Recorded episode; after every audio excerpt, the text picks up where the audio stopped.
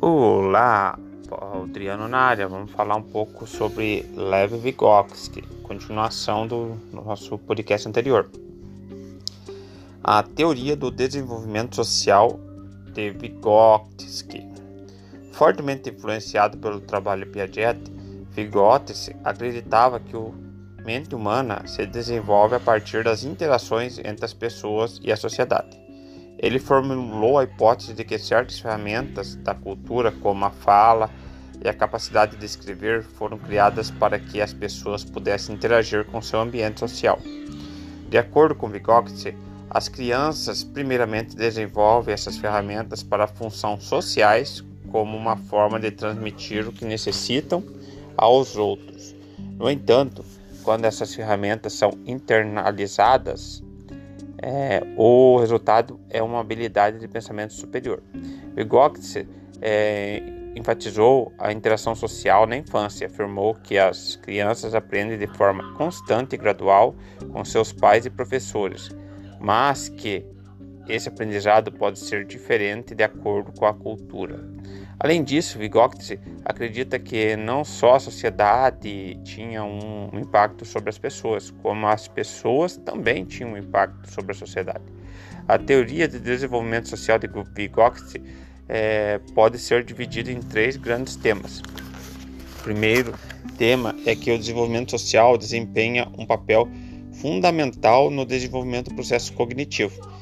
Enquanto Jean Piaget afirmava que desenvolvimento tinha que vir antes da aprendizagem, do aprendizado em si, Vygotsky afirmava que o aprendizado social vinha antes do desenvolvimento dos processos cognitivos.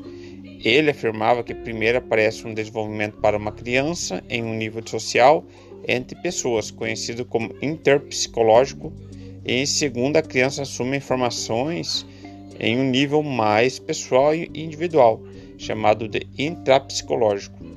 Em segundo lugar, Vygotsky descreveu as pessoas com um nível maior de compreensão do que o indivíduo que está aprendendo como os outros de maior conhecimento.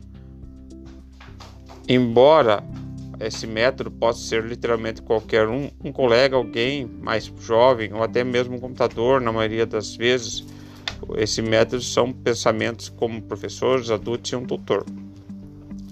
O último grande tema na teoria de desenvolvimento social de Vygotsky é a sua zona proximal de desenvolvimento, ou ZPD. De acordo com Vygotsky, trata-se da distância entre as capacidades da pessoa que está aprendendo com a orientação de outras pessoas e a capacidade do indivíduo que resolve problemas por conta própria. O aprendizado ocorre exatamente nessa zona. Finalizando mais esse pedaço aqui, estou dividindo essa, é, esses podcasts falando sobre o Lev Vygotsky, porque é um pouco grande, né? E os assuntos são bem pertinentes. Hoje falamos sobre a teoria de desenvolvimento social de Vygotsky. Tchau, falou, obrigado por ter escutado o podcast.